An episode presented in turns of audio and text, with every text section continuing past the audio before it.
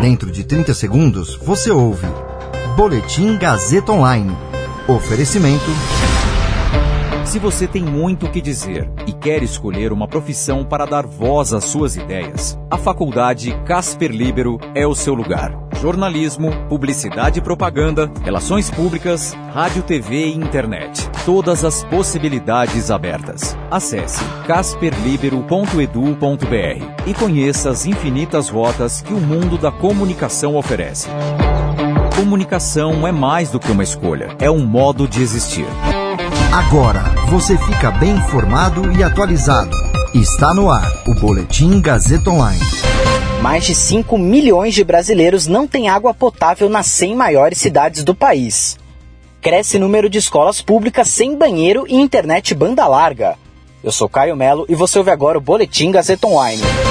Um relatório divulgado ontem pelo Instituto Trata Brasil aponta que 21,7 milhões de brasileiros não têm acesso à coleta de esgoto nas 100 maiores cidades do país e 5 milhões e meio à água potável. De acordo com o ranking do saneamento, o Brasil não trata metade do esgoto que gera e, com isso, joga na natureza o equivalente a 5,3 mil piscinas olímpicas de detritos sem tratamento todos os dias.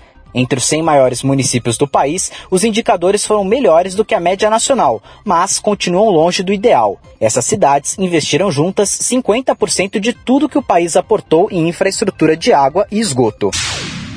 De acordo com o Censo Escolar da Educação Básica do Ministério da Educação, o número de escolas públicas que não têm banheiro e internet de banda larga cresceu entre 2019 e 2020. Os dados foram coletados em março do ano passado. Eles indicam que as escolas já estavam com déficit de estruturas essenciais para a reabertura durante a pandemia e, caso não tenham sido feitas mudanças, podem ser um entrave para estudantes e professores retomarem as salas de aula. Em 2019, 3,5 mil escolas públicas não tinham banheiros, o que representava 2,4% do total. Em 2020, aumentou para 4,3 mil, 3,2% do total.